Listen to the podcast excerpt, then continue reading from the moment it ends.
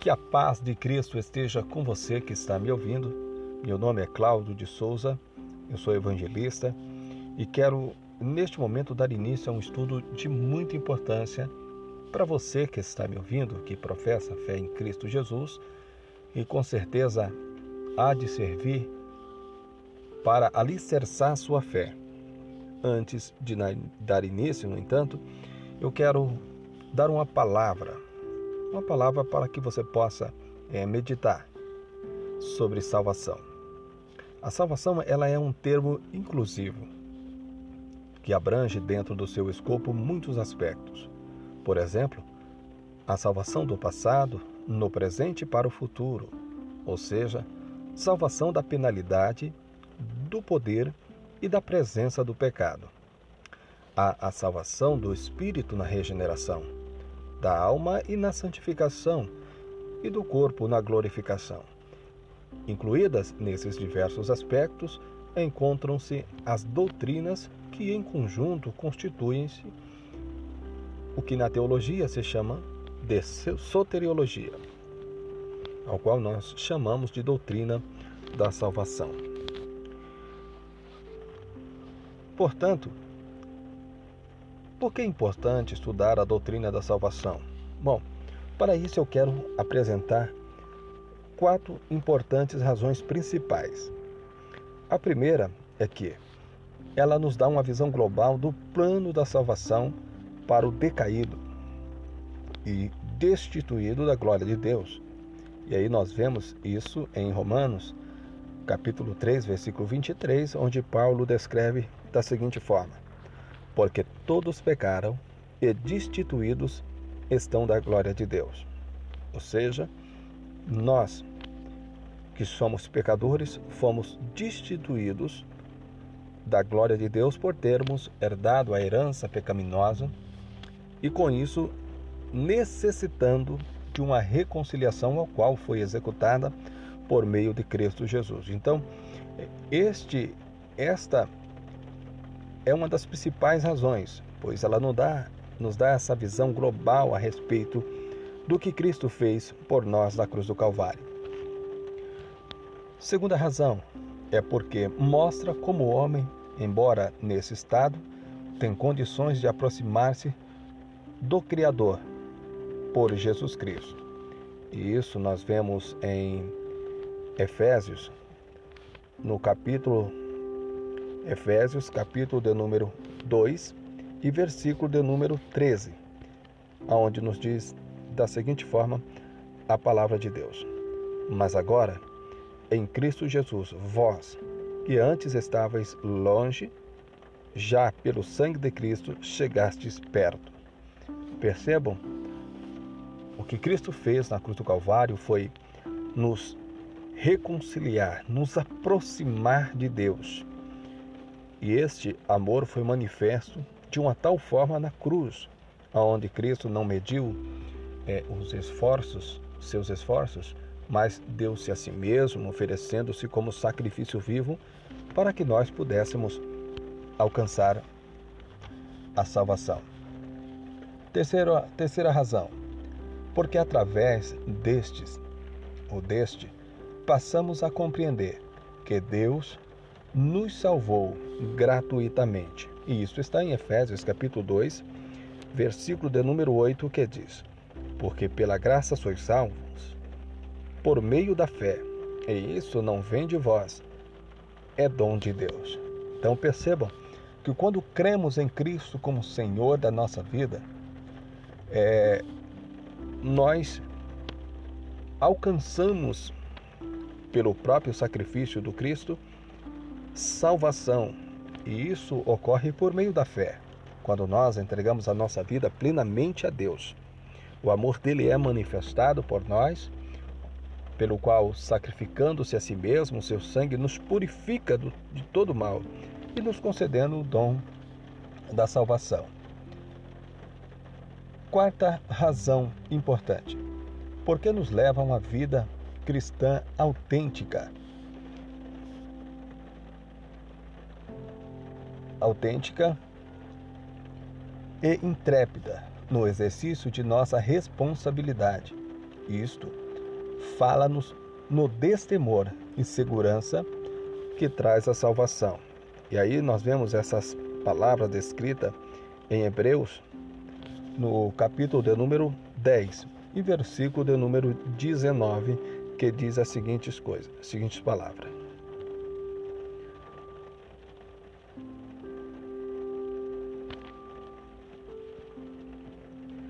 Tendo, pois, irmãos, ousadia para entrar no santuário pelo sangue de Cristo.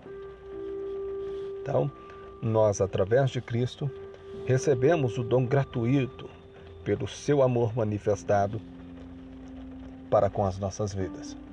Mas como entender a salvação bíblica? Para isso é importante nós definirmos o sentido próprio da palavra e fazermos a seguinte pergunta: O que é a salvação? Bom, salvação ela é um dom de Deus. Ela é é e sempre será a maior dádiva, o mais belo presente que Deus proveu. E aí nós vemos isso descrito em João capítulo 3, versículo 16, quando diz que Deus amou o mundo de uma tal maneira que deu o seu filho unigênito para que todo aquele que nele crê não pereça, mas tem a vida eterna. Bom, a salvação ela vem de um termo grego, soteria, que significa livramento, chegar à meta final com segurança ou proteger do dano. Esses são aspectos da soteria ou salvação. Bom, para você compreender mais, mais explicitamente, é, soteriologia são dois termos gregos entre estudo, logia e soteria, salvação. Então, significa estudo da salvação.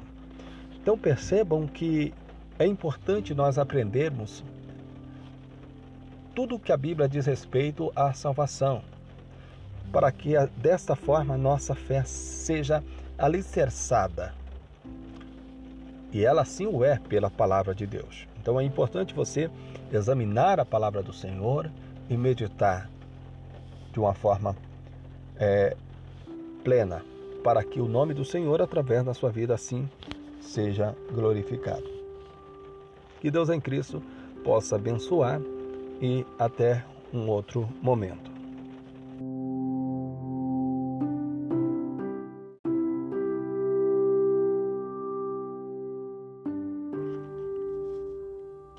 Que a paz de Cristo esteja com você. Meu nome é Cláudio de Souza, sou evangelista e quero dar início nessa oportunidade ao segundo estudo da doutrina do Espírito Santo, mais conhecida no meio teológico como soteriologia. Estarei abordando, nesse primeiro momento, a providência salvadora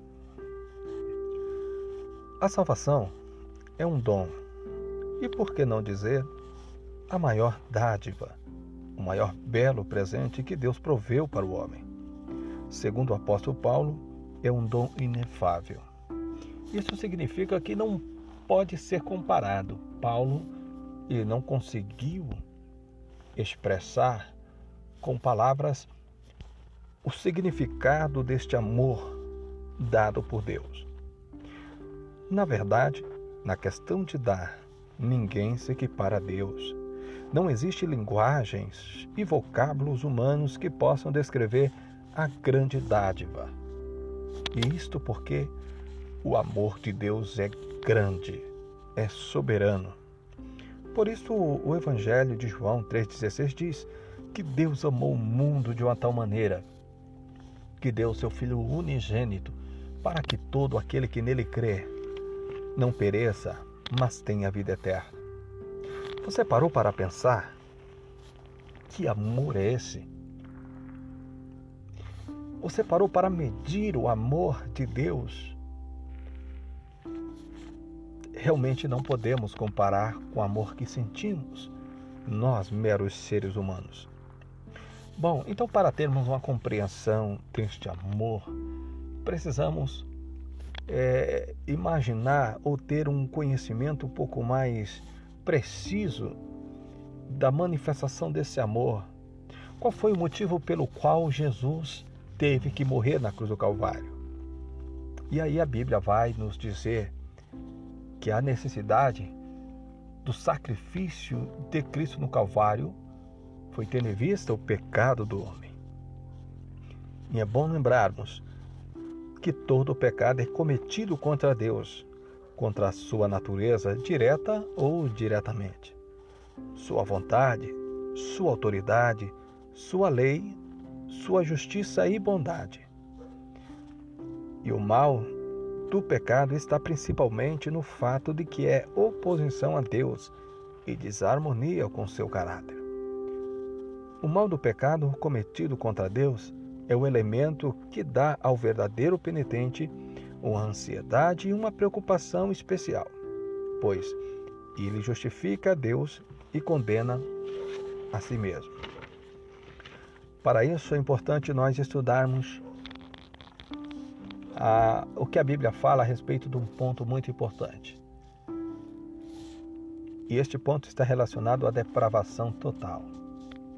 Mas o que é depravação total? O que isto significa? Bom, para isso temos que observar o que a Bíblia diz. A raiz do problema que cada homem confronta é a sua própria natureza pecaminosa. Desde que nasce, o homem é inclinado ao pecado e por isso é incapaz de agradar a Deus.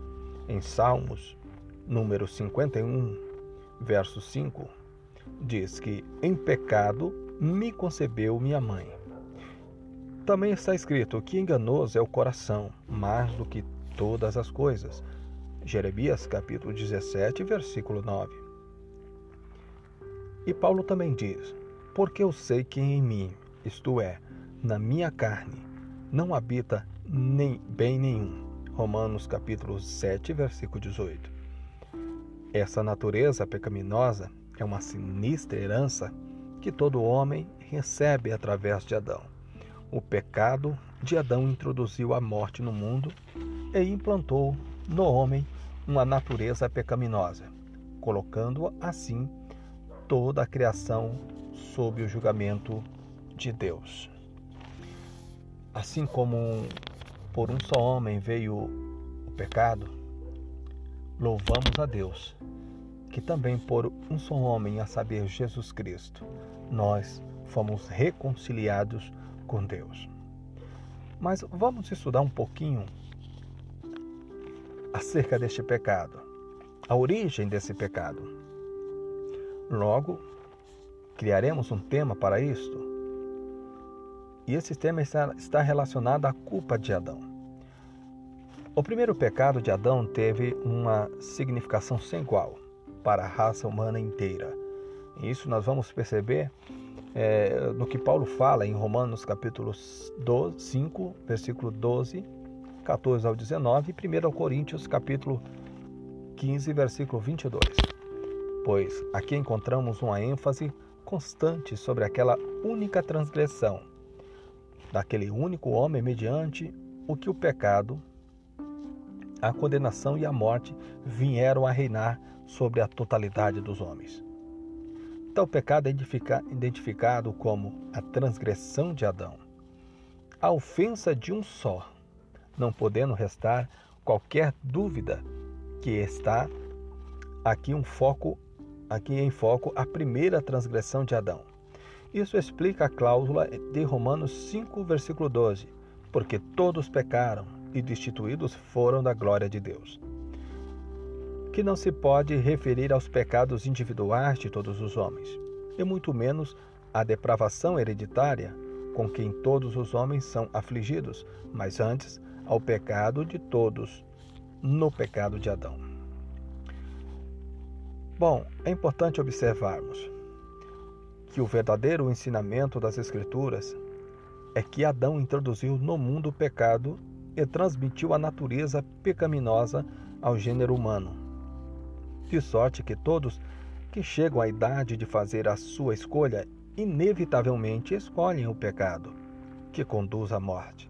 A confusão tem lugar não pelo que a Bíblia diz sobre o assunto, mas pelo que ela não diz.